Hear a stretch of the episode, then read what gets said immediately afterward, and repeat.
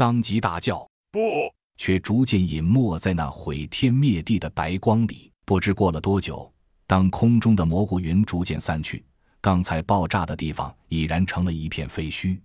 瓦砾、沙土、溶解的金属、木炭，这一切都是大当量核弹轰炸后的痕迹。又过了许久，忽然瓦砾堆里出现了一个凸起，震颤了几下，轰打开一个口子，那是一道门，玻璃门。直升机的螺旋桨轰鸣阵阵。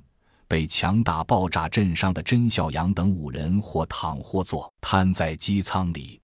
防护服和玻璃房间可以帮他们抵御核辐射，却抵挡不了那天崩地裂般的巨震。所以每个人都受了重伤。但和成果相比，这又算得了什么？飞机在飞行，半睡半醒的甄孝阳突然被耳麦中的声音惊醒。他知道这是刘丽丽。本以为她有什么私密的话对自己说，却不料传出的是刘丽丽低沉而压抑的声音：“笑阳，吴所长去追击叛变的小秋，根据最后传回的消息，他死了。小秋已经带着我们完整的研究成果去了北美保护伞的原始基地。我们，我们该怎么办？”飞机的目的地是中亚某地，在那里经停，众人在乘坐运输机返回 Z 国。是的，回家。在飞机上，洛奇兴奋地向众人解释了这一切很简单，最后的杀招就是来时就预设好的核弹攻击。他们需要做的就是为核弹准确导航。之前信号一直被屏蔽，无法准确导航。可进入大楼七层之后，由于桑吉的导弹要对外发射，同样需要导航，便放弃了信号屏蔽，让真洛二人得以发出定位信号。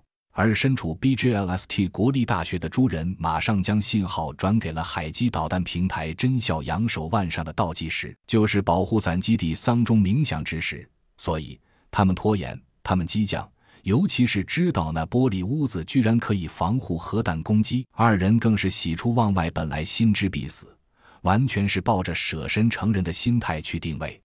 忽然知道可以不死，那何乐而不为呢？听到这里。劫后余生的莫卓望向穆以成，二人紧紧牵手靠在一起。洛奇疲劳地望着窗外，仿佛失去了说话的兴趣。二姐望着甄孝阳，面无表情。甄孝阳看了他一眼，笑了笑，没有说话。是啊，一切都结束了。LZ 基地接到警报解除的信息，所有人已经从潜藏的地下回到地面，基地里又开始欣欣向荣，全国。甚至全世界的人类幸存者基地大抵如此，解决了悬在头顶的达摩克里斯之剑，所有人都松了一口气。人类终于迎来了喘息之机，相信不久的将来一定可以节节反击，逐渐收复被病毒占据的失地。联络器上，甄妈妈抱着小糖豆和小胖墩，叽叽喳喳地对着甄洛二人说个没完。后面站着一身戎装的刘丽丽，结束了。甄孝阳和洛奇感受到千里之遥家的温馨，同时感叹道：“末世以来，所有幸存者东躲西藏，直到今天发生的一切，让所有人都知道，病毒保护伞并非不可战胜，人类一定能取得最终的胜利。末世人间千里行，终有走到终点的一天。”